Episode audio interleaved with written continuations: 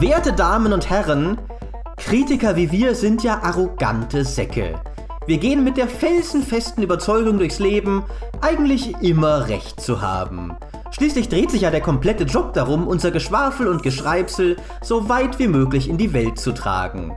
Und das Allerbeste ist, in unserer Rechthaberei auch noch bestätigt zu werden. Zum Beispiel durch positive Bewertungen auf iTunes für diesen Podcast. Die gehen runter wie Öl. Wir freuen uns also über jede einzelne. Nur manchmal wird man eben auch nicht bestätigt und darum soll es in der heutigen Folge gehen. Wenn man als Kritiker plötzlich mit seinem Spieletest oder seiner Filmkritik komplett alleine dasteht. Mein Name ist Maurice Weber und ich sitze hier mit zwei besonders kritischen Kollegen, dem Herrn Graf. Hallo.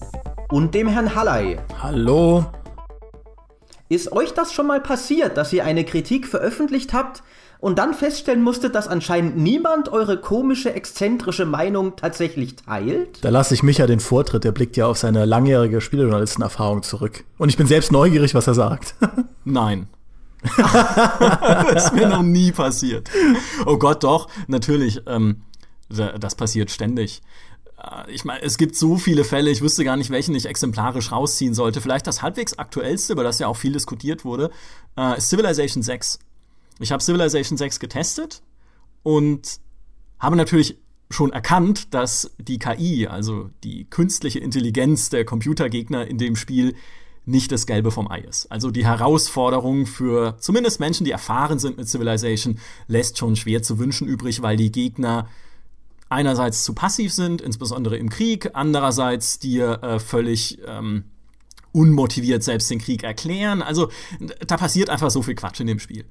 Und äh, ich habe halt Civilization trotzdem inzwischen 200 Stunden gespielt oder sowas. Und ich hatte trotzdem beim Testen einen riesen Spaß damit, das bis in die Nacht hinein oder bis in den Morgen teilweise, bis die Sonne wieder aufging, zu spielen, weil ich halt trotzdem die Spielmechanik so toll fand und wie schön verzahnt das alles ist und wie viel Mühe sie sich auch mit Details gegeben haben, die ich jetzt gar nicht ausbreiten möchte, aber ich hatte einfach einen tollen Eindruck von dem Spiel mit eben diesem Makel der KI und habe dann eine Zahl drunter geschrieben, 87 von 100 Punkten und ähm, der eine Teil der Leute hat dann auch gesagt, ja, okay, ne, ist halt trotzdem ein gutes Spiel. Aber der andere Teil der Leute und darunter viele eingefleischte und alte Civilization-Fans haben gesagt, what?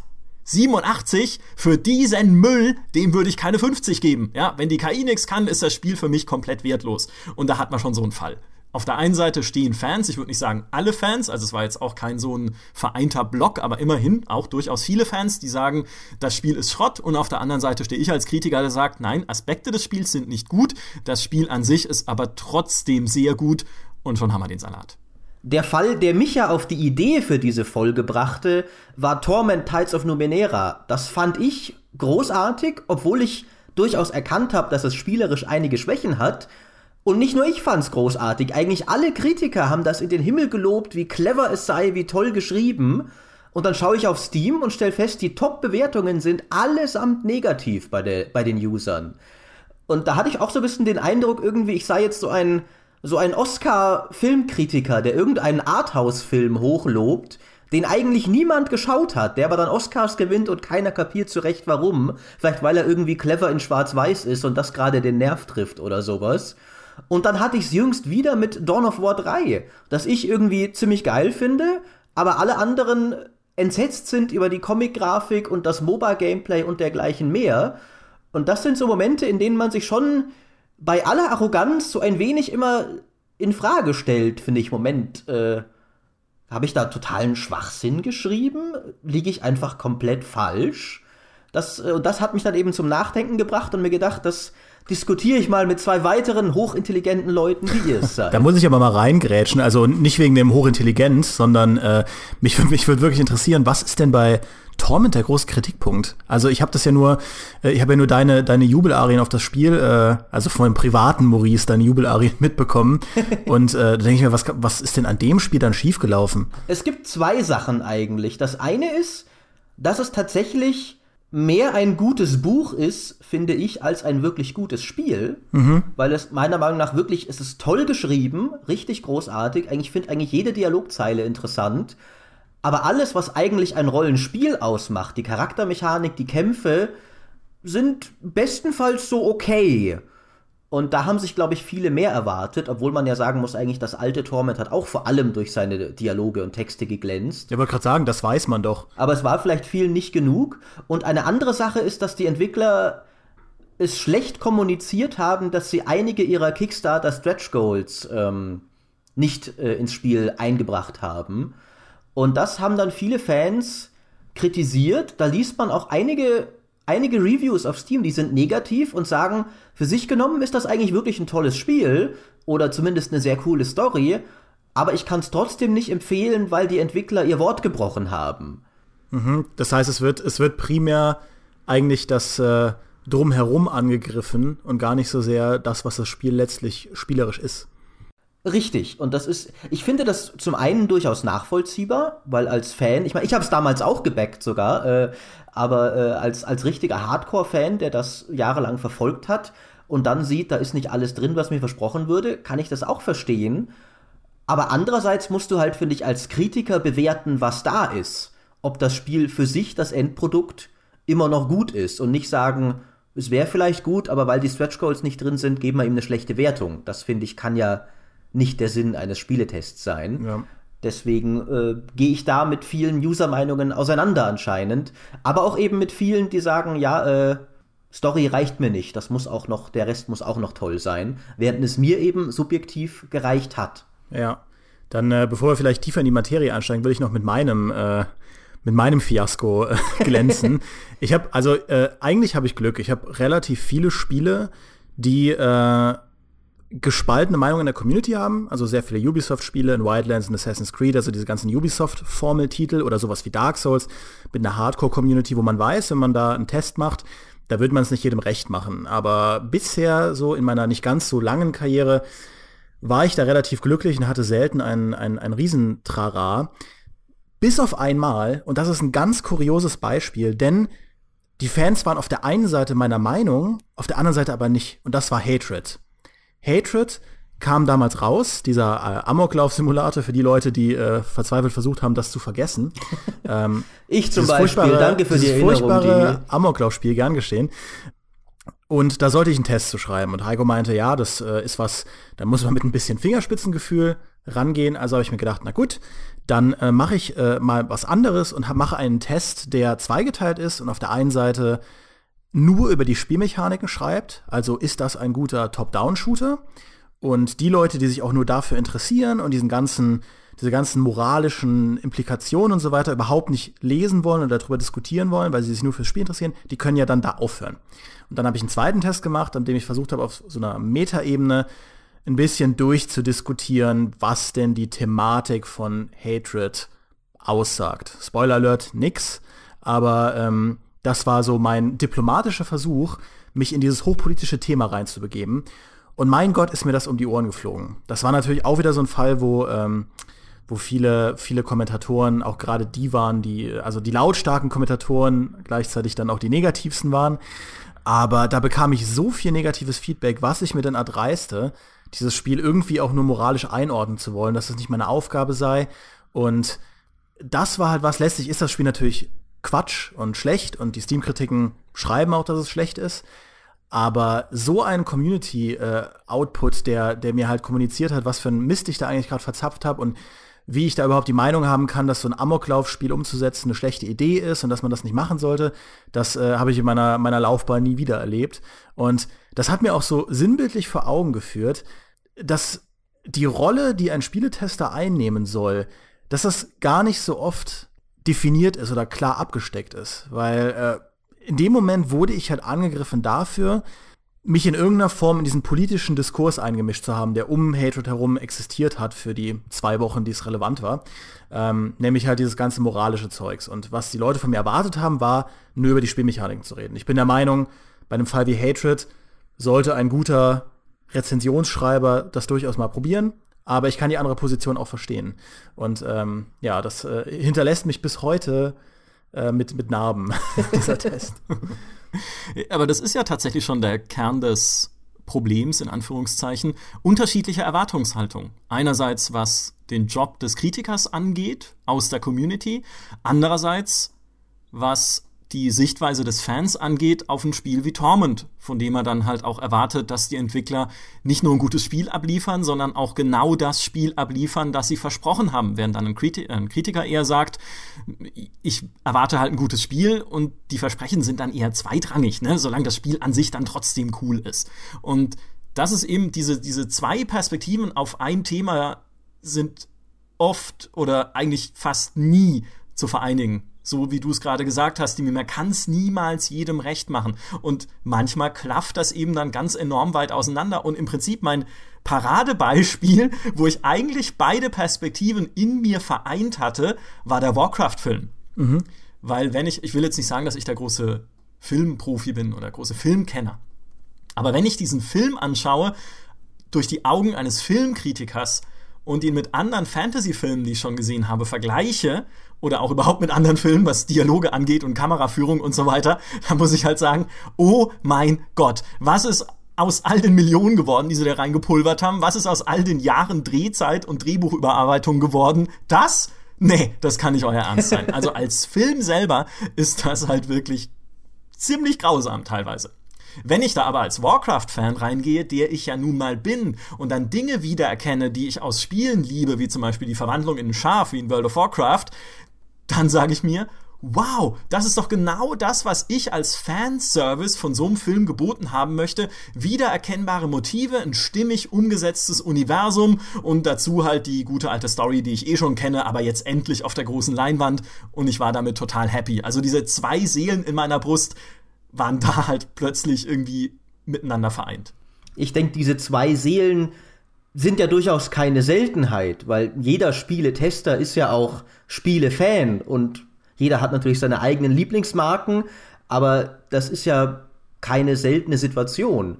Aber trotzdem denke ich schon, dass es manchmal unterschiedliche Perspektiven, also unterschiedliche Sichtweisen gibt, wie du als Kritiker ein Spiel wahrnimmst und vielleicht wie du als Fan ein Spiel wahrnimmst. Was sind denn da eurer Meinung nach, also wo, woher kommt das? Welche Unterschiede Gibt es da welche unterschiedlichen Ansprüche? Also ich finde, äh, wo man es ganz gut sehen kann, ist bei No Man's Sky. No Man's Sky ist, ja, äh, korrigiert mich, wenn ich da falsch liege, aber das aktuell zweitschlecht bewertetste Spiel bei Steam. Ja?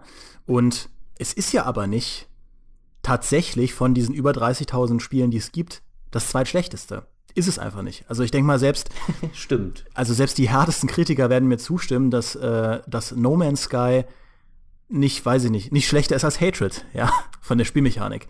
Ähm, aber das ist eben genau diese Diskrepanz. Als Spieleredakteur musst du das rausarbeiten. Du musst drüber reden, was bietet dir No Man's Sky denn als Spiel? Was kann, äh, was, auf was kann sich jemand einstellen, der ein Weltraumspiel haben will? Was gibt es da für verschiedene Möglichkeiten, sich auszutoben und macht das Ganze Spaß?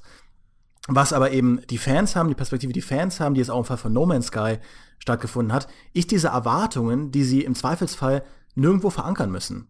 Und das war ja auch so ein bisschen das Problem bei No Man's Sky, dass äh, diese Versprechungen im Vorfeld so hoch waren, dass die Leute ihre Erwartungen einfach da oben aufgehangen haben und gesagt haben, okay, daran messe ich das jetzt. Das ist mein Maßstab. Und wenn dieses Spiel nicht diesem Maßstab entspricht, dann finde ich das scheiße.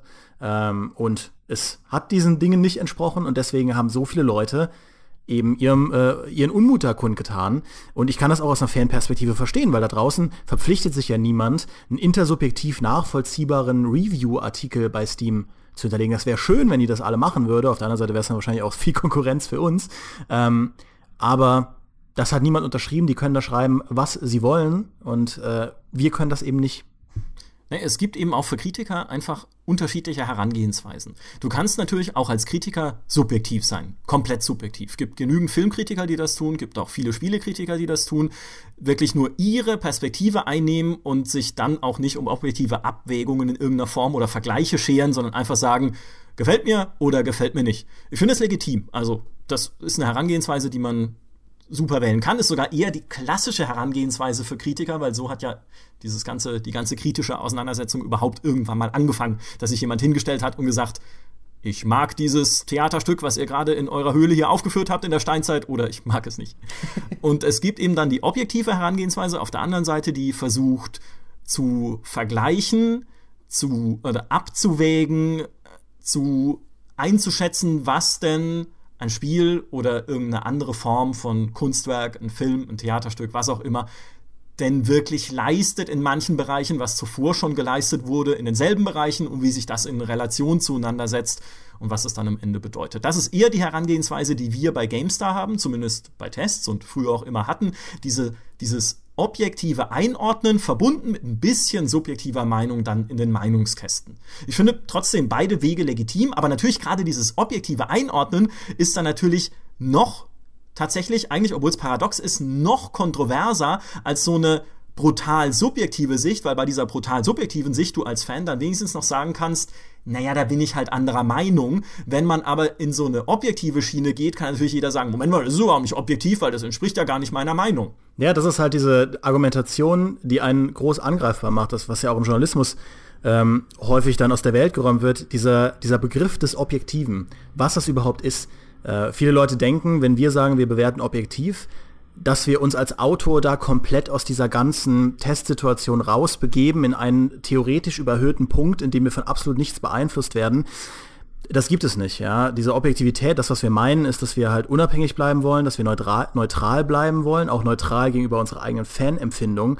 Und was bei der Gamestar ganz wichtig ist, dass wir unseren Maßstab, nach dem wir bewerten, nachvollziehbar und transparent nach außen kommunizieren. Das ist ja nichts anderes, ist ja unser Wertungssystem. Das ist ja ein sehr transparent kommunizierter Wertungsmaßstab, wo die Leute genau schauen können, im Vergleich auch, was, was ist denn das, was bietet mir das Spiel?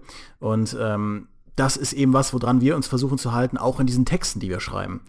Ja, dass sie halt so geschrieben sind, dass jemand, der sich irgendwie für das Spiel interessiert, egal aus welcher Richtung er kommt, egal ob Fan oder absoluter Neueinsteiger, dass er mit diesem Text was anfangen kann und danach in seiner Kaufentscheidung im besten Fall beraten wird. Und wenn es dann darum geht, eher so eine, also wirklich eine künstlerische äh, äh, ja, Facheinschätzung oder eine subjektive Einschätzung zu bekommen, dafür haben wir halt unsere Fazitkästen, wo wir uns dann austoben können oder irgendwelche Kolumnen. Deswegen ist es ja auch häufiger mal so, dass äh, die Kolumnen bei uns eine ganz andere Sprache sprechen als die Tests.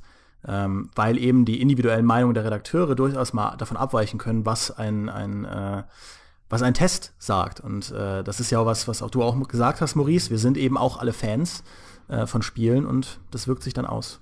Ich denke, es kommt auch noch dazu, dass es ähm, ja sehr unterschiedliche Spielertypen natürlich immer gibt. Und der Tester ist oft vielleicht ein anderer Spielertyp als der härteste Fan. Weil der Tester kann nicht jedes Spiel, das er testet, tausend Stunden lang spielen es gibt aber zu jedem Spiel da draußen Leute, die es tausend Stunden lang gespielt haben und die dann vielleicht mit ganz anderen, ganz anderen Erwartungen drinstecken, als vielleicht auch die Mehrheit der Leute. Aber das sind dann wiederum oft die, die sich auch am lautesten natürlich, weil sie diese richtigen Hardcore-Fans sind, am lautesten bemerkbar machen, in Foren zum Beispiel, und dann Sachen ansprechen, über die vielleicht andere Leute gar nicht nachdenken, weil sie es nicht tausend Stunden lang gespielt haben. Ja, das ist eben diese Diskrepanz zwischen, dass die Leute, die ein Spiel am meisten gespielt haben, nicht automatisch die Leute sind, die es am besten analysieren können. Wir hatten da ja auch mal die Debatte äh, wegen dieser äh, Polygon-Geschichte mit dem äh, Doom-Review, wo in diesem Video derjenige, äh, der Tester auf so eine ganz, also eine relativ schlechte Art und Weise Doom gespielt hat und äh, dann halt die Debatte losging, musste ein Videospiele-Tester auch der beste Spieler sein. Und auch wenn ich immer versuche, ein super guter Spieler zu sein und der weltbeste Rainbow Six Spieler zu werden, ähm, bin ich das nicht. Aber was wir halt alle gut können, denke ich einfach mal, oder wage ich zu behaupten, wir können gut analysieren. Wir sehen ein Spiel und wir sind sehr schnell da drin, so ein Spiel auseinanderzunehmen, in Einzelteile zu zerlegen, uns anzuschauen, was wie funktioniert und dann eben zu extrapolieren, wie das auf die Leute da draußen wirken könnte, im Kopf mitzudenken, was es für Spielertypen gibt, was die Spielertypen von diesen Spielmechaniken haben können, ähm, wie denen die Story gefallen könnte, wie sich die Story verhält zum Vorgänger, solche Dinge. Das können wir halt richtig gut. Das ist unser Job. Äh, unser Job ist nicht 1000 Stunden Civilization zu spielen und dann einen Test zu machen, sondern im besten Fall schnellstmöglich die bestmögliche Review-Meinung nach außen zu tragen. Und dabei differenziert zu sein. Und ich finde immer, Differenziertheit ist was, was dem Menschen nicht in die Wiege gelegt ist. Es gibt ja immer Leute, die sagen, oh, heutzutage im Internet können die Leute noch nicht mehr differenziert diskutieren. Ich sage, die Leute konnten noch nie differenziert diskutieren, zu keiner Zeit irgendwann. ähm, es ist, wie ich vorhin schon sagte, dieses Abwägen, dieses einerseits, andererseits, das Pro und Contra und dann am Ende vielleicht dann zusammenzuzählen und zu sagen, das ist jetzt meine doch differenzierte Meinung. Etwas kann auch gleichzeitig gut im einen sein und schlecht im anderen. das ist immer schwierig, ja. Und äh, das ist natürlich auch immer sehr leicht zu zerlegen, indem man undifferenziert rangeht und sagt, ja, aber das, was schlecht ist, ist viel schlimmer für mich. Ja, dann wird's halt wieder subjektiv. Und du sagst, okay, aber dann ist es halt meine Meinung, dass das Negative überwiegt oder eben das Positive. Aber wenn man als Kritiker versucht, irgendwas einigermaßen Differenziertes zu sagen und Dinge abzuwägen, begibt man sich halt auch dann relativ leicht eben in diese subjektive Schusslinie, dass es leicht auseinandergenommen werden kann, wenn man sich eben nur auf eine Sichtweise beschränkt, was es ja auch immer etwas zermürbend macht, äh, in unserem Job auch, auf Kommentare zu antworten, die dann halt eine Seite von einem Spiel oder einer Argumentation komplett ausblenden und die andere Seite kaputt schießen mit Argumenten, die sich eigentlich von selbst wieder widerlegen würden, wenn sie die andere Seite beachten würden. Also das ähm, macht dann auch solche, solche Kommentar-Battles, wie man sie ja teilweise erlebt, zwar immer wieder lustig, aber dann auch teilweise ermüdend.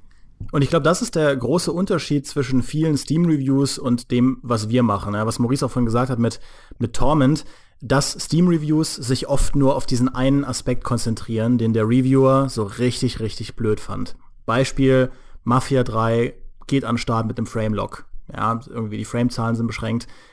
Die negativen Reviews explodieren. Ja, das halbe Internet gefühlt findet dieses Spiel abgrundtief schlecht. Und zwei Tage später gibt's dann den Patch, der das behebt.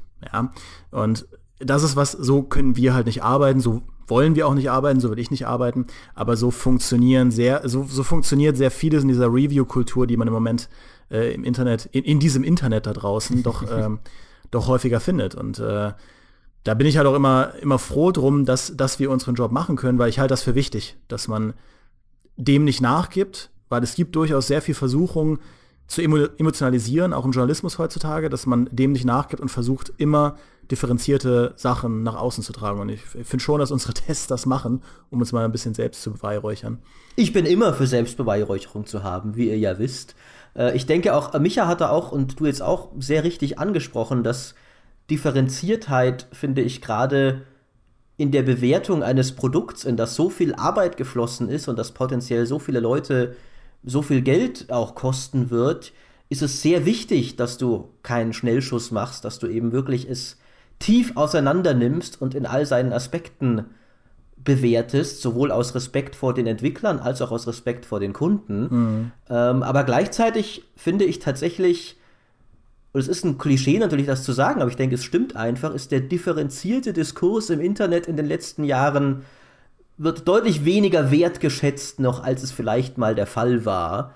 Es geht schon, finde ich, immer stärker hin zu auf der einen Seite extremem Hype, das haben wir bei No Man's Sky zum Beispiel gesehen. Dieser Hype hatte nicht so viel Basis, finde ich. Also die Entwickler haben natürlich einiges versprochen, aber vieles von dem Hype kam auch aus Sachen, die die Entwickler einfach nicht kommentiert haben. Und die Leute haben sich selbst dann dort zusammengereimt, dass es dann ja wohl offensichtlich das Beste ever werden muss. Und dann gleichzeitig, wenn es das dann nicht wird, ist es plötzlich das Schlechteste, was seit zehn Jahren in der Spielebranche passiert ist. Und das finde ich ist eine sehr, sehr, sehr, sehr ungesunde Debattierkultur, die da oft auch nur von den lautesten Schreihälsen natürlich praktiziert wird. Und ich möchte da äh, gerade reingrätschen, weil es ja immer wieder diese Leute gibt, die sagen, dass die GameStar No Man's Sky übermäßig gehypt hätte. Ich habe in meiner allerersten Preview zu No Man's Sky, die gleichzeitig meine allererste Preview war, die ich jemals verfasst habe für GameStar, Ende 2013, Anfang 2014 schon geschrieben, dass diese prozedural generierten Universen riesige, riesige Risiken bergen und dass das ganz schön nach hinten losgehen würde. Also ich bin ja selten ein Nostradamus, aber da habe ich das Risiko schon vorhergesagt, das am Ende eingetreten ist, dass es nämlich alles viel zu beliebig wirken könnte. Ähm, und ja, also einfach um zu ergänzen, dass ich dir zustimme, Maurice. Und wir sind alle sehr stolz auf dich, Demi. Deine danke, prophetischen danke. Fähigkeiten sind unrivaliert. Jetzt will ich aber mal wissen, Jungs, ähm, was ist denn für euch so ein Spiel, wo ihr am liebsten auch mal so eine Steam-Review geschrieben hättet, als privater Spieler, wo ihr euch gesagt habt, boah, das da, das kotzt mich gerade so an. Und wenn ich Steam-Review sage, dann meine ich eine negative Steam-Review.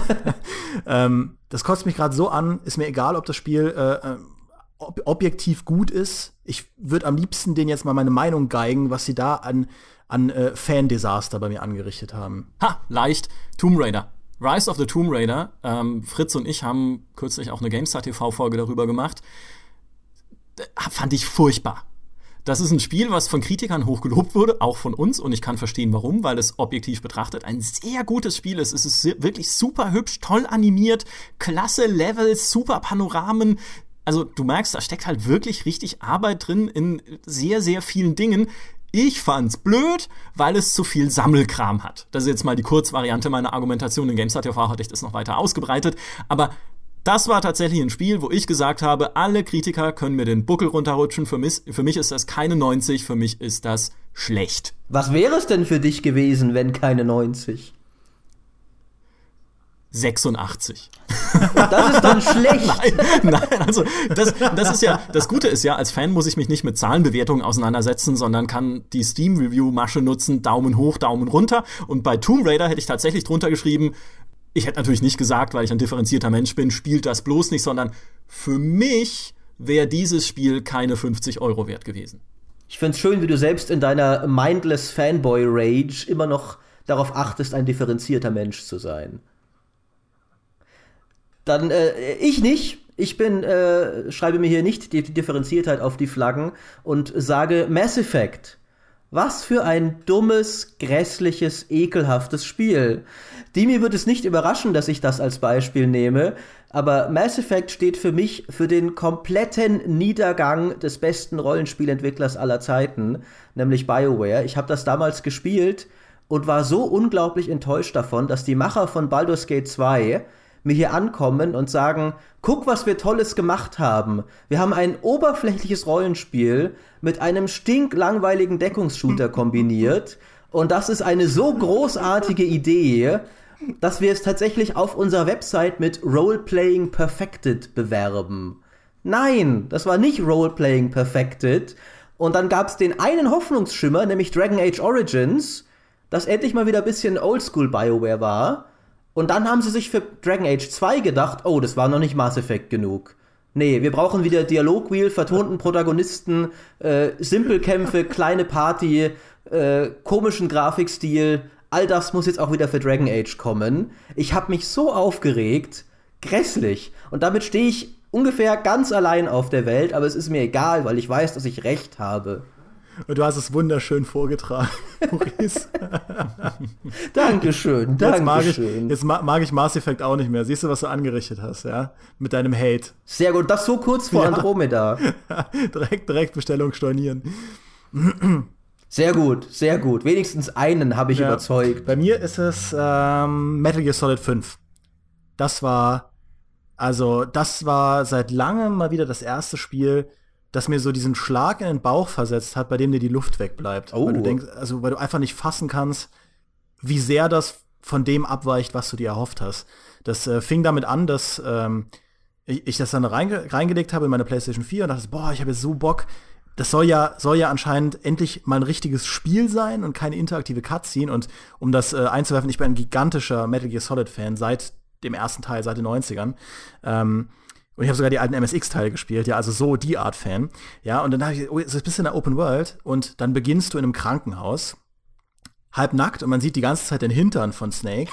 Äh, in, diesem, in diesen typischen äh, Nachthemden, die sie da tragen im Krankenhaus. Und du musst dich erstmal gefühlt anderthalb Stunden durch einen endlosen Korridor schlängeln und der kann halt kaum stehen, weil er gerade aufgewacht ist aus dem Koma, ähm, fällt dauernd hin, dann musst du kriechen, dann kriechst, kriechst du hinter jemandem her und schaust dir halt auch noch dessen Popo an, äh, weil der auch so Nachthemd trägt. Und wenn du deine erste Waffe bekommst, dauert es dann noch mal ewig, bis du feuern kannst. Und äh, wenn du feuern kannst, ist die Mission dann auch mehr oder weniger schon vorbei. Und dann gibt es so eine riesige Szene, wo ein flammender Buckelwal äh, am Horizont aufspringt, wo ich mir schon dachte, so was zur Hölle. Und dann gibt es so eine Rail-Shooter-Passage, wo du auf einem Pferd fliehen musst und mit einer Shotgun auf eine irrsinnige Distanz jemanden abtreffen musst, der sowieso unsterblich ist. Und dann dachte ich mir, okay, weißt du, wie man keinen guten Auftakt macht. Und der nächste Schlag war, dass ich mich dann selbst gespoilert habe und erfahren habe, und ich spoilere das jetzt nicht, aber ähm, erfahren habe, dass man in diesem Spiel nicht den spielt, von dem man denkt, dass man ihn spielt. Ich habe da auch mal eine Spotlight-Folge zu gemacht. Und das war halt wieder diese, diese typische Hideo Kojima den Fans den Mittelfinger zeigen, was er ja eigentlich immer macht, aber auf die Art und Weise, das war für mich halt noch eine herbere Nummer als diese Raiden-Kiste damals bei Metal Gear Solid 2. Das war so schlimm. Und dann auf dem Weg zu diesem Ende, das mir etwas äh, zeigt, was ich nicht sehen will, von diesem Anfang, der mir was gegeben hat, was ich nicht spielen wollte, war halt eine riesige Open World, die sehr gleichförmig war und zwar durchaus auch irgendwie coole Sachen geboten hat, aber einfach so meh war. Und ich konnte das nicht glauben, dass diese Story, und mir ist Story immer so wichtig, ein, also dass sie halt so abstürzt. Und ich habe ungelogen danach das Spiel ausgemacht, Metal Gear Solid 4 nochmal gespielt, Peace Walker gespielt, also den, den storymäßig direkten Vorgänger, Ground Zeroes gespielt, alle Nebenmissionen von Ground Zeroes gemacht, wo man dann so noch so Story-Snippets mitbekommen kann. Und dann habe ich noch mal Phantom Pain gespielt. Habe in bestimmten Aspekten gemerkt, okay, das ist vielleicht nicht so schlimm, wie du es dir ausgemalt hast, aber ich war halt dann einfach bockig. Da habe mir gesagt, nein, das ist nicht das, was ich will. Menno, ich habe jetzt, keine, hab jetzt keine Lust mehr auf dieses Spiel. Und äh, Hideo Kojima kann äh, froh sein, dass er jetzt Metal Gear Solid nicht mehr anfassen darf, ja. und äh, Konami wird da schon irgendwas Cooles mitmachen und dann haben sie halt dieses äh, Survival Metal Gear mit Zombies und Vampiren angekündigt, Metal Gear Survive. Also für und, den äh, ketzerischen Gedanken wurdest du halt wirklich auf dem Fuße bestraft. Ja, da wurde ich sofort bestraft. Also, ja, Metal Gear Solid ist für mich echt ein, ein, ein Trauerdrama, weil, äh, weil ich eben so ein großer Fan bin. Und da hätte ich am liebsten einen wütenden Brief geschrieben an alle Beteiligten. So, das waren jetzt drei negative Beispiele, wo wir Dinge eigentlich viel negativer sahen, als es dann die objektiven Kritiker eingestuft haben. Es gibt aber natürlich genauso umgekehrt positive. Also zum Beispiel für mich ist Homeworld halt das beste Spiel aller Zeiten. Da kann Kritiker sagen, was er will über Steuerung, Grafik, whatever, Übersicht und so. ist alles schlimm, aber ist mir egal. Weil ich halt einfach Raumschlachten mag und Homeworld hat coole Raumschlachten. Und da sieht man halt auch so schön dran, wie Erwartungshaltungen an ein Spiel auseinandergehen können. Das Thema hatten wir jetzt schon mehrfach, aber natürlich dann auch ins Positive ausschlagen können, wenn ein Spiel genau meinen Geschmack bedient. Und wo man das, finde ich, enorm oft sieht, ist auch bei Filmen. Wenn Filme eine spitze Zielgruppe ansprechen mit dem, was sie tun, wenn es jetzt irgendwie Splatter ist, Horror, wie auch immer, und das liefern und sonst aber totaler Mumpitz sind, gibt es trotzdem Fans, die sagen, ja, war doch ganz gut, ne? Konnten wir doch ganz gut reingehen. Wenn Kritiker sagen, äh, was? Das war doch Schrott. Das äh, wollte ich auch als nächstes mal ansprechen. Äh, glaubt ihr denn, dass da also weil ich, ich glaube, da gehen manchmal die Kritikererwartungen und die Fanerwartungen auch stark auseinander. Ich finde, das beste Beispiel ist zum Beispiel, dass man als, als Kritiker fordert man ja gerne mehr Innovation. Und es gibt auch viele Fans online, die gerne mehr Innovation fordern. Aber offensichtlich gibt es auch Millionen von Leuten da draußen, denen das relativ schnurz ist, die sich auch das zehnte Assassin's Creed oder Call of Duty, und ich meine das jetzt gar nicht verurteilend, liebend gern kaufen, wenn es einfach mehr von dem bietet, was sie halt toll finden an diesen Serien. Und denen es dann völlig, äh, völlig am allerwertesten vorbeigeht, wenn da ein Kritiker sagt, das ist ja nur wieder das Gleiche, die sollen doch mal bitte sich neue Ideen einfallen lassen. Ja, ich habe das am eigenen Leib erlebt. Ähm, ich habe euch ja bei, den, bei der äh, Podcast-Folge zu den Spieleanfängen von Tales of Hysteria erzählt, dass das so einen tollen Anime-Anfang hat, dieses JRPG. Und ich habe es mittlerweile durch. Also ich habe es jetzt äh, jüngst endlich durchbekommen nach äh, Dutzenden Stunden, Spielstunden. Und mein Gott, hatte ich einen Spaß damit. Also ich weiß nicht, ich habe lange mit keinem Rollenspiel mehr so viel Spaß gehabt. Und die Story hat mich total mitgenommen durch die Art und Weise, wie sie inszeniert war, weil die, diese JRPGs, die tragen sehr dick auf. Äh, und ähnlich wie ein Dragon Ball, wie bei einem Dragon Ball, wenn man in den 90ern groß geworden ist, sind die Emotionen, die sie nach außen tragen. Also wenn Anime-Charaktere wütend sind, dann sind sie auch wirklich wütend. Auf eine Art und Weise, wie normale Menschen das nicht sind. Ja. Die sind so wütend, dass die Erde bebt. Und das hat mir genau dieses Emotionspaket gegeben, was ich wollte. Und ich bin jemand, ich, ähm, bin seit den SNES-Zeiten spiele ich nicht mehr viele JRPGs und ich kenne kein anderes Tales of Hysteria, äh, Tales-Spiel, also ich habe sonst keins von den Tales-Spielen gespielt. Das war für mich so ein tolles Paket. Das war die Heldenreise, äh, ich konnte mich mit den Charakteren identifizieren und das war von Anfang bis zu Ende relativ spannend für mich, abgesehen von diesem lang, langen, zähen Anfang. Und alle Kritiker, die auch die Tales-Teile davor gespielt haben und die sich sehr gut in diesem Umfeld auskennen, haben gesagt, was für ein dover Serienteil das ist. Ja, die GameStar hat äh, glaube ich, gar nicht getestet, aber ich habe dann so gesehen, GameSpot gibt eine 6 von 10, sehr viele Leute sind da enttäuscht, die Story ist so vorhersehbar und die Charaktere. Und das Anime oder das JRPG-Genre, in diesem Genre ist es einfach überhaupt kein nennenswerter Teil, es ist überhaupt kein nennenswertes Spiel. Es ist, führt die Serie nicht weiter, es ist repetitiv, es ist quasi mehr oder weniger ein Best-of von dem, was vorher war. Und das sind alles Perspektiven, die ich gar nicht habe, die mir da komplett fehlen. Und mir hat das komplett das gegeben, was ich wollte. Ähm, und ich habe äh, eine Retrospektive geschaut bei YouTube zu Tales und da meinte der äh, Reviewer auch, dass es so ein, so ein Running Gag ist unter Tales-Fans, dass das erste Tales, das du spielst, immer dein Lieblings-Tales JRPG sein wird. Und ich verstehe halt, wo das herkommt. Wenn du zum ersten Mal mit dieser Art und Weise von Storytelling konfrontiert wirst, glaube ich, hat das einfach so einen bleibenden Eindruck bei dir. Und sehr viele Kritiker, die sich damit gut auskennen, die äh, sehen das differenzierter und deswegen bewerten sie das dann auch anders. Ja, was Serienfans und äh, Serienexpertise und Erwartungen angeht, habe ich auch bei Dawn of War 3 einige Erfahrungen gemacht. Also grundsätzlich ist das Spiel tatsächlich unter vielen Hardcore-Serienfans kommt das bislang nicht so gut an, obwohl es mir bislang eigentlich sehr cool aussieht. Aber was ich daran festgestellt habe, war, ich bin voll aus diesem Camp rangegangen, es soll doch bitte wieder mehr werden wie Dawn of War 1 mit den großen Schlachten äh, und dem Basisbau und all dem und bin irgendwie davon ausgegangen, das sei doch bestimmt so der Konsens unter den Dawn of War Fans, weil unter allen, die ich kenne, ist das so.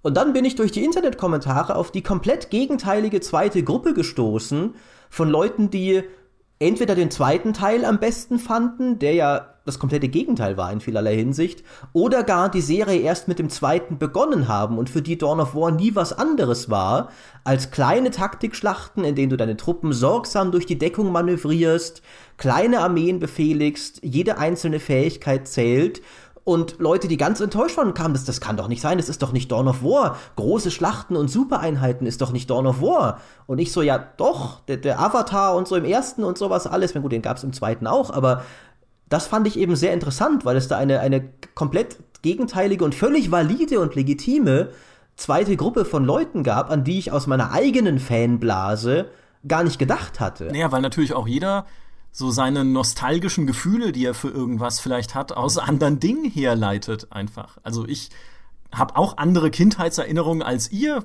vielleicht, glaube ich. Weil du ein alter Sack bist, Micha. Ein alter, ja, alter halt. Sack. Damals, als wir den Hamster in dieses Rädchen setzen mussten, um den Fernseher anzutreiben, das war eine Zeit. nee, das ist ja völlig normal, weil jeder halt andere Hintergründe hat und daraus andere Erwartungen ableitet. Was ich aber noch fragen möchte oder stellen möchte, ist die Gretchenfrage eigentlich, wer sind die Fans? und was ist die Quelle ihrer Meinung? Wir haben viel über Steam-Reviews gesprochen und es gab eine witzige Anekdote dazu von der Game Developers Conference, auf der ich gerade war. Da haben die Entwickler von Ark Survival Evolved einen Vortrag gehalten, von diesem Survival-MMO mit Dinosauriern, das ja sehr erfolgreich war. Ich glaube, über sieben Millionen Mal verkauft inzwischen.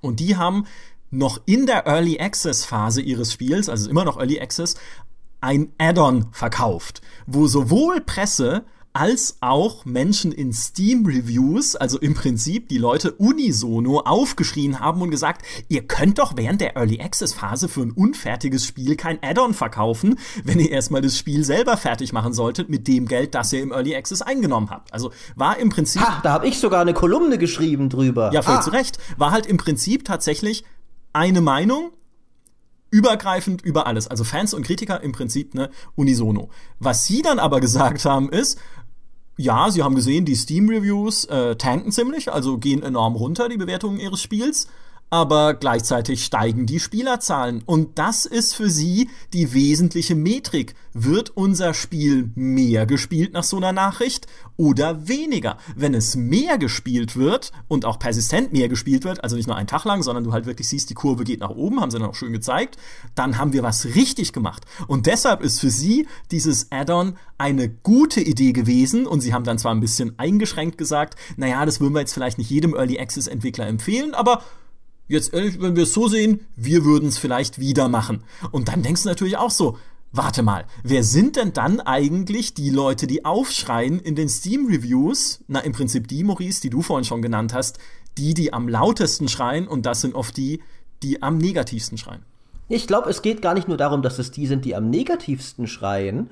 Ich glaube, allgemein gibt es eine Gruppe, eine größere Gruppe, als man denkt, an Leuten da draußen, die nur sehr peripher mit dem Medium engagiert sind. Also was ich damit meine, ist, dass selbst jemand, der zum Beispiel GameStar-Tests liest, liest und nicht kommentiert, oder der vielleicht mal ein Steam-Review schreibt, glaube ich, schon überdurchschnittlich tief in der Materie drinsteckt, verglichen mit anderen Leuten, die gar keine Tests lesen vielleicht oder gar keine Steam-Reviews lesen, auch nie in Community-Foren diskutieren oder sowas, sondern einfach nur sich die Spiele kaufen und äh, spielen.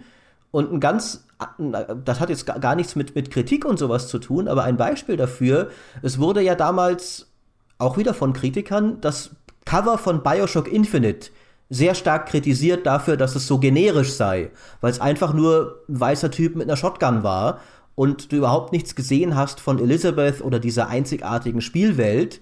Und dann hat der Entwickler, der Ken Levine, hat gesagt, ja, weil sich dieses Cover an Leute richtet, die einfach in den Mediamarkt gehen, schauen, was gibt's gerade an geilen neuen Spielen und sich eins mitnimmt, das ein cooles Cover hat. Schon Leute, die wissen, was BioShock ist, sind nicht mehr Zielgruppe dieses Covers. Und als ich das gelesen habe, dachte ich mir erstmal, wer weiß denn nicht, was BioShock ist, bitte? Aber offensichtlich genug, dass sich so ein großer Spieleentwickler ernsthaft Gedanken darüber machen muss, wie er sie auf diese simple Basis mit seinem Spielecover anspricht. Und dementsprechend denke ich, das sind dann auch diese Fans, denen es dann vielleicht äh, nicht so wichtig ist, die das gar nicht so mitkriegen mit dem Early Access Add-on und der ganzen Kritik und der Kontroverse drumrum, sondern die einfach das Ding zocken und mehr nicht. Ja, das hast du ja auch bei, ähm, also viele Spiele erscheinen ja, also die meisten Spiele erscheinen ja Multiplattform. Und äh, selbst wenn du eine sehr lautstarke Steam-Community hast, die unten irgendwie negativ kommentiert, bei einem Call of Duty, bei einem Black Ops, was weiß ich, ähm, kann es sein, dass viel, viel mehr Leute das auf der PlayStation 4 zocken und äh, wo sowieso keine Kommentarkultur in dem Sinne herrscht, weil das anders strukturiert ist, dieser Shop anders funktioniert. Ähm, aber ja, wo, wo eben diese Steam-Community nur so einen kleinen Teil einnimmt. Ja, also was, was können sich die Leute aufregen, die sich Infinite Warfare gekauft haben beim Windows Store? Ja, weil die komplett getrennt vom Server behandelt werden von den Leuten, die es über Steam besitzen. Das heißt, die können nicht mit denen zusammen spielen und ein Spiel, das ohnehin hauptsächlich auf der Konsole gespielt wird und in Deutschland auch gar nicht so rege, dann noch den kleinsten Teil der Community einzunehmen. Also da kann man sich zu Recht halt veräppelt fühlen, dass das nicht in irgendeiner Form besser, besser strukturiert ist. Aber wenn die sich eben beschweren, obwohl sie Hardcore-Fans sind, dann äh, ja, dann ist es eben nur ein ganz kleiner Teil. Umso historischer sind dann so Aktionen oder so, so gigantische PR-Fauxpas wie der Call of Duty Trailer, der bei YouTube dann live gegangen ist und, und so, also wirklich geschichtsträchtig viele negative oder beziehungsweise Downvotes bekommen hat und Negativkommentare, dass man sich auch, also was müssen sich die Leute geda da gedacht haben, die das gemacht haben, die einen Trailer geschnitten haben, die den gefilmt haben, die da so ein bisschen fetzige Musik drunter gelegt haben, weil die haben mit Sicherheit genau wie, wie Ken Levine gedacht, ja, wir sprechen halt die Leute an, die einfach mal wieder ein cooles Sci-Fi-Action-Spiel haben wollen. Und auf einmal bricht das ganze Internet über diesem Video zusammen, ja. Äh, und, und so chaotisch, finde ich zumindest, äh, ist immer mal wieder nachzuvollziehen, wie große Meinungsbilder oder Massenmeinungen funktionieren. Also ganz kurioses Feld. Ja, was es auch schön gezeigt hat, finde ich, ist das Ende von Mass Effect 3. Wo ich mich damals ja ein bisschen mhm. aus dem Fenster gelehnt habe und gesagt, ich fand's eigentlich jetzt nicht so schlimm, verglichen mit anderen Spieleenden, die ich schon erlebt habe, die halt ähnliche Probleme hatten, zumindest wie das Ende von Mass Effect 3. Natürlich war das nicht perfekt, aber es war bei weitem nicht das miserabelste, was ich jemals erlebt habe in einem Spiel. Wobei dann aber natürlich viele andere Leute ganz andere Erwartungen hatten ans Ende einerseits, weil es natürlich viele Entscheidungen gab in der Serie, die nicht berücksichtigt wurden beim Ende und weil in den Foren in den USA aus diese negative Grundhaltung schon entstanden war, aus der dann dieser ganze große Protest wurde, daraus, dass es kein Happy End ist. Also es passiert am Ende, ich will es jetzt nicht spoilern, aber von Mass Effect 3 nichts wirklich Tolles, mehr oder weniger unabhängig davon, wie man vorher gespielt und entschieden hat. Und das war so im BioWare-Forum die Keimzelle des Protests. Was? Ich habe 200 Stunden in diese Spieleserie investiert und jetzt kriege ich am Ende nicht mal was Gutes, sondern ein Ende, wo ich sage, oh nee, was ist denn jetzt da passiert? Und das war dann schon, finde ich, auch ein ganz interessantes Lehrstück darin, wie sich dann so Meinungen verfestigen, dann, äh, verfestigen und dann auch unterschiedliche Meinungsströme zusammenfließen in so eine generelle Negativität. Natürlich kamen dann schnell die Leute dazu, die gesagt haben, Moment mal, hier ist doch irgendwie so eine Deus Ex Machina Geschichte dann am Laufen da am Ende von Mass Effect 3 und die Entscheidungen wirken sich nicht aus und das gefällt mir nicht und das ist auch noch doof und so weiter und so fort. Und plötzlich war es ein allgemeines, das Ende von Mass Effect 3 ist Schrott. Aus ganz vielen Meinungen verschmolzen. Und das finde ich ist auch sehr, sehr interessant, was halt einfach so eine Community-Dynamik angeht. Da noch ein Einwurf. Äh, das ist was, äh, worüber ich mich damals, als ich noch studiert habe und Filmwissenschaft äh, unter anderem belegt habe, köstlich amüsiert habe, dass äh, in, im, im, aufkommenden Zeitalter des Films, also im, im Stummfilm, wurden sehr viele Filme aus den USA, noch bevor Hollywood so richtig groß wurde, wurden, äh, kamen eben auch nach Russland und es war so, dass die äh, US-Varianten hatten äh, alle Happy Ends, weil das das war, was die Leute mo mochten. Aber, aber alles, was halt dann äh, Richtung Russland war, ähm, ging, da waren die Leute einfach nicht so begeistert davon, wenn die Filme gut ausgingen. Das waren so, die wollten dann einfach so eine eher eine melancholische Stimmung haben und die haben ihre Filme aus einer anderen Erwartungshaltung sich angeschaut und dann wurden extra Cut-Versionen nach Russland verschickt die eben ein Negativende hatten. Also man hat einfach die Enden umgeschrieben, um die Fans da drüben, da drüben in Russland zufriedener zu machen. Also, Was, echt? Ich will mich da jetzt nicht zu weit in äh, Gebiete begeben, von denen ich nicht so viel Ahnung habe, aber das war zumindest signifikant genug, dass wir in der Filmwissenschaft darüber äh, lange geredet haben, dass es da verschiedene Versionen gab. Ja, du konntest denselben Film schauen und der ging in der US-Fassung gut aus und in der russisch, russischen Fassung schlecht. Was ich klasse finde. Das ist Fanservice. Sowas, sowas äh, ich meine, das haben sie bei Mass Effect mehr oder weniger auch so gemacht. Vielleicht hat BioWare versehentlich einfach allen die russische Version von Mass Effect auf dem PC gespielt. Ja. Also da, ja. das Mass Effect Ende war ja sowieso, wie wir wissen, eh nur das letzte Kapitel in der ganzen grässlichen Enttäuschungssaga, die Mass Effect nun mal war. Aber lasst uns über erfreulichere Dinge reden, zum Beispiel äh, Batman vs. Superman.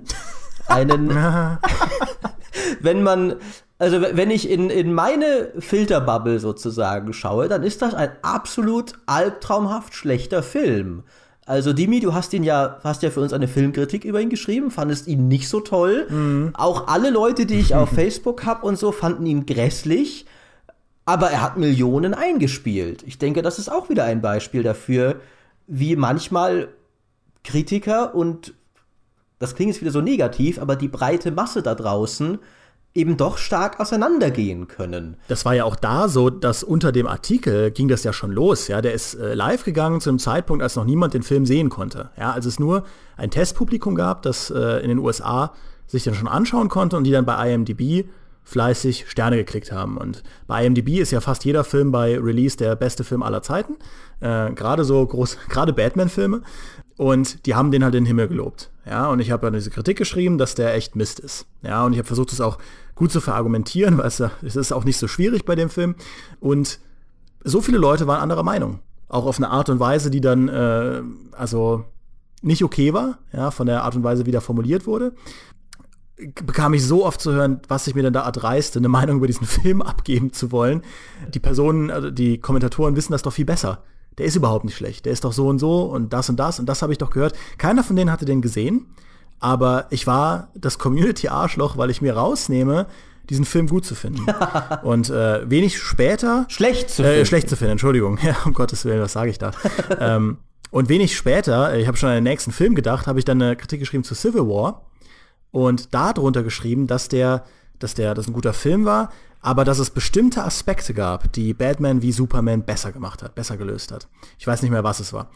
Und dann ging es in den Kommentaren rund. Ja, dann wurde sofort diskutiert, was ich mir denn rausnehme, Batman wie Superman gut zu nennen und diesen Film in irgendeiner Form als positiv abzustempeln und äh, und überhaupt, dass äh, irgendwas, dass es irgendeinen Film gibt, der was schlechter machen könnte als Batman wie Superman. Und ich habe da gesessen und ich habe die Welt nicht mehr verstanden.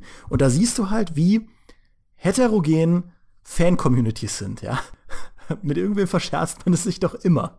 Ja. Das ist ja, denke ich, auch aber eine der elementaren Regeln des Internets.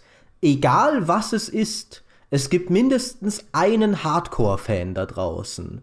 Also es gibt bestimmt auch irgendwo da draußen jemanden, der mehrere hundert Stunden Ride to Hell Retribution gespielt hat und absolut begeistert von diesem Spiel ist. Und das sind natürlich immer die Leute, also mit denen musst du auch immer rechnen. Egal, egal wie schlecht etwas ist oder auch wie toll etwas ist, ein paar Hardcore-Fans gibt's immer. Was mich noch interessieren würde, wie geht es euch dann manchmal in solchen Momenten? Hattet ihr schon mal Momente des Selbstzweifels, wo ihr euren Test, eure Kritik veröffentlicht habt und dann gemerkt habt, alle anderen sehen es anscheinend anders? Liege ich vielleicht tatsächlich völlig daneben damit?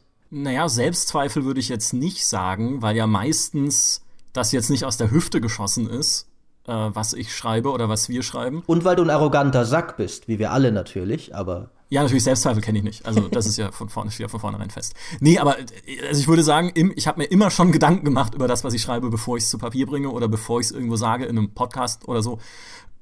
Das, was mich dann aber tatsächlich zum Nachdenken bringt, wenn es viele Kommentare gibt, die dem widersprechen, was ich sage, oder ich halt viel höre, was in eine völlig andere Richtung geht, ist, dann habe ich es wohl nicht richtig erklärt. Ja, ich hatte zwar meine Gedanken, für mich waren die alle schlüssig und logisch, aber irgendwie ist es mir wohl offensichtlich nicht gelungen, und ja, das passiert und passiert auch häufiger, äh, als ich es mir wünschen würde, mir ist es nicht gelungen, die in einer verständlichen Form an den Leser oder Zuschauer oder Zuhörer zu bringen. Und das fuchst mich dann schon, wo ich mir denke, eigentlich muss es doch mein Anspruch sein, gerade als Journalist, Dinge verständlich zu erklären und klar zu sagen, wo ich herkomme und warum. Was die eigentlichen Wertungen angeht aber, und ich glaube, das gilt halt generell für alles, was Leute angeht, die irgendwie öffentlich auftreten oder die irgendwie ihre Meinung kundtun in irgendeiner Form. Es ist immer nur wichtig, dass sie ehrlich und wahrhaftig ist. Wenn ich ehrlich sage, was ich denke zu einem gewissen Spiel, Film, wie auch immer, dann ist das immer schon mal grundsätzlich besser, als wenn ich mich irgendwie verbiege oder mir irgendwie versuche, mir eine Wertung äh, oder irgendwie eine, eine, Meinung irgendwie, irgendwie hinzudrehen oder sowas. Also das heißt, Wahrhaftigkeit ist für mich immer der Kern von gutem Journalismus und das ist eben das, was ich immer versuche zu leisten. Ich versuche immer wahrhaftig zu sagen, was ich denke und deshalb möchte ich mir dann auch im Endeffekt keinen Vorwurf machen, wenn mir jemand widerspricht, weil ich dann sage, ja, was hätte ich denn anderes machen sollen, als zu sagen, was ich denke. Ich sehe das im Prinzip auch wie Micha, äh, weil wir ja alle drei auch Leute sind, auch wie der Rest der Redaktion, die sich sehr viel Zeit nehmen, wenn sie ein Spiel testen und auch äh, versuchen, ihre Argumentation sehr nachvollziehbar und sehr, sehr beispielhaft zu belegen.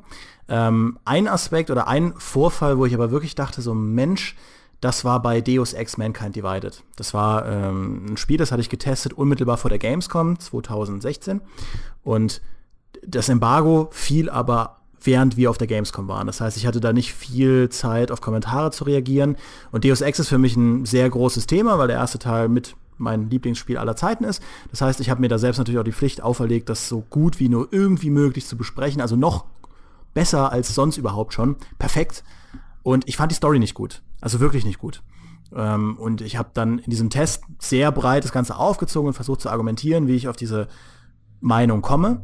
Und ich stehe auch hinter der Meinung, ich stand auch unter der Meinung. Ich habe auch nicht gezweifelt, dass diese Meinung aus meiner Perspektive falsch ist.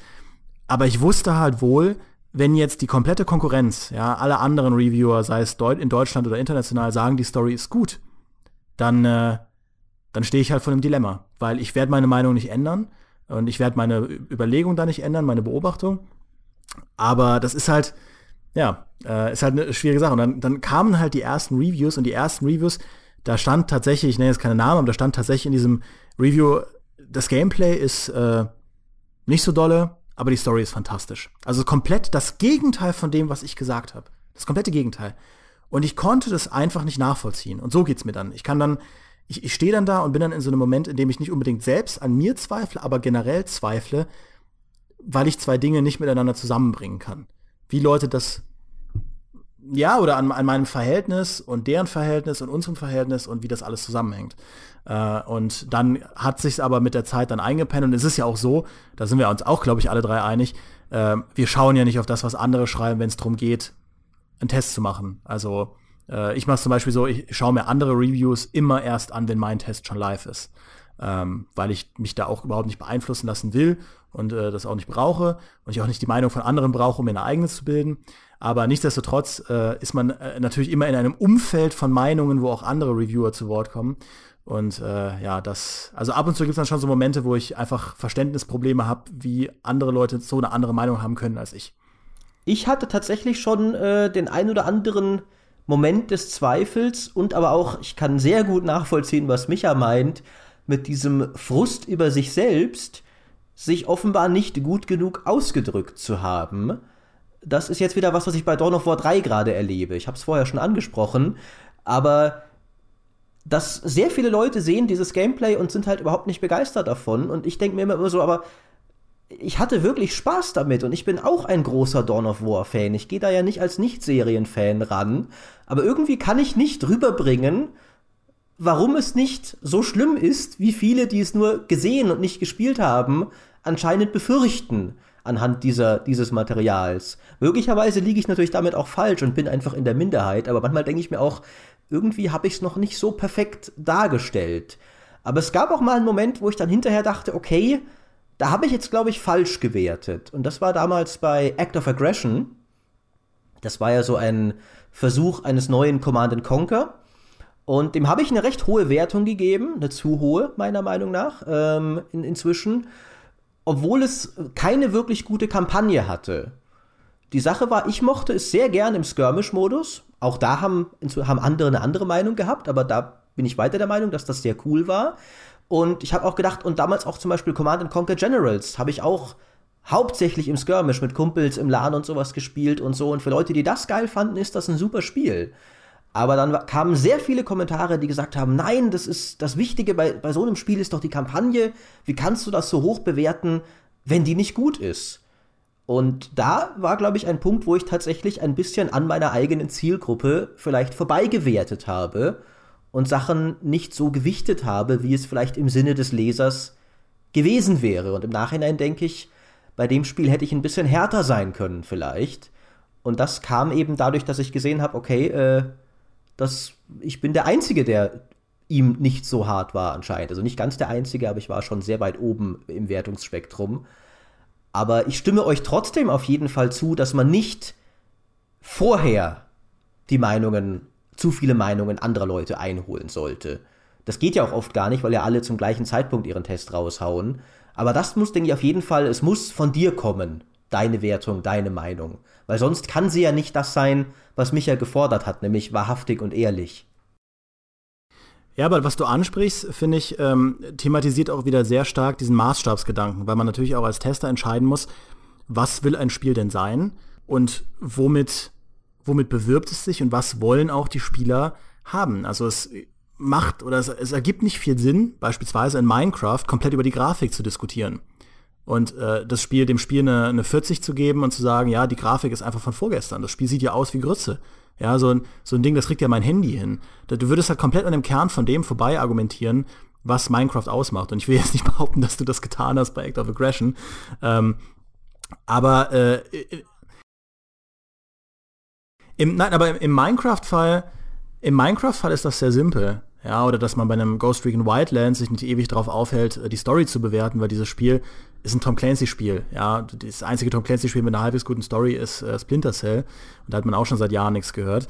Aber es gibt eben diese Fälle, wo das gar nicht so einfach ist, sich anzuschauen, was, was wollen die, die Spieler. Ja, nimm ein Call of Duty. Call of Duty könnte man sowohl über, also in Deutschland, sowohl über den Singleplayer als auch über den Multiplayer bewerten. Ja, sehr viele, gerade in den USA, gibt es so viele Call of Duty-Spieler, die sich den Singleplayer überhaupt nicht an tun, den, die den nicht spielen wollen, denen auch völlig egal ist, ob der repetitiv ist oder ob das dasselbe ist wie im Vorjahr oder ob die Story doof ist oder das spielerisch nichts reißt. Die wollen nur wissen, wie ist der Multiplayer, macht das Spaß, ist das gut gebalanced, ähm, welche Moves funktionieren, was kann ich aus Black Ops 3 mitnehmen in das neue Call of Duty, wie sind die Spawn-Punkte, wie ist das alles verteilt. Und äh, wir bei der Gamestar, dadurch, dass wir ja auch diesen Mainstream-Appeal haben und eine breite Gruppe schreiben, versuchen immer so ein bisschen auf beiden Hochzeiten zu tanzen, was das betrifft.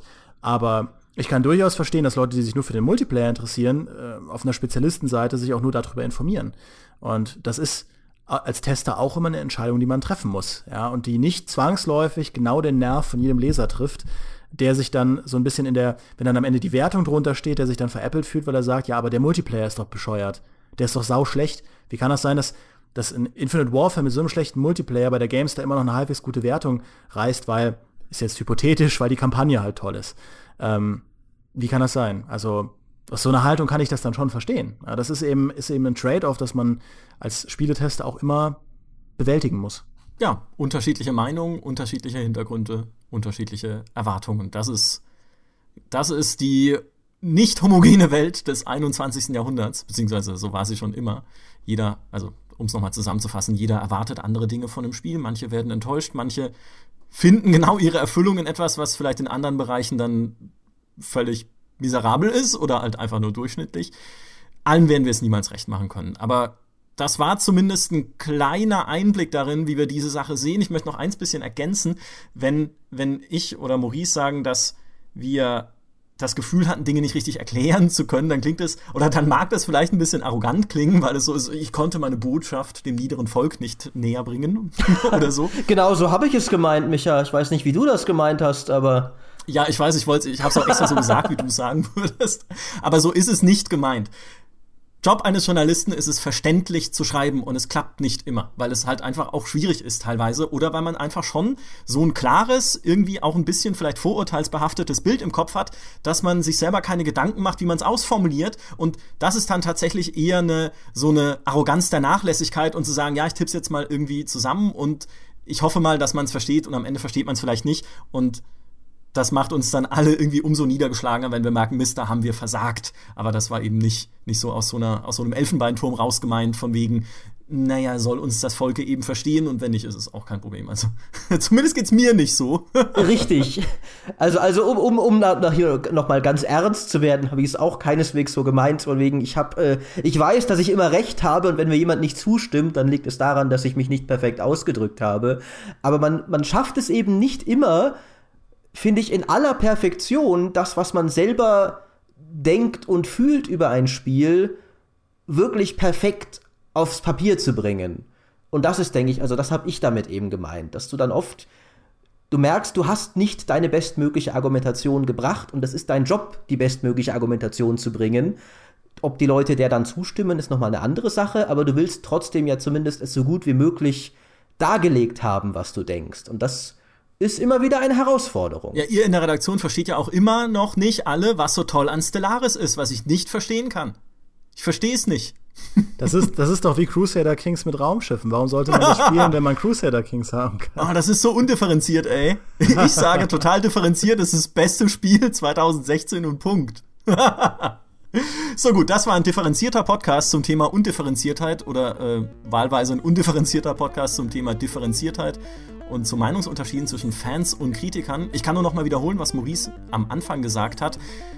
Diesen Podcast kann man bewerten auf iTunes. Wir freuen uns über alle positiven Bewertungen. Negative bitte nicht so. Gleiches gilt natürlich für Kommentare auf Gamestar.de. Also lasst uns einfach wissen, was ihr von diesem Podcast haltet, was ihr anders machen würdet und lasst es uns auch gerne undifferenziert wissen. Hauptsache es ist positiv. Sehr schön gesagt. das war's für dieses Mal. Macht's gut, bis zum nächsten Mal. Auf Wiedersehen. Ciao, ciao. Adios.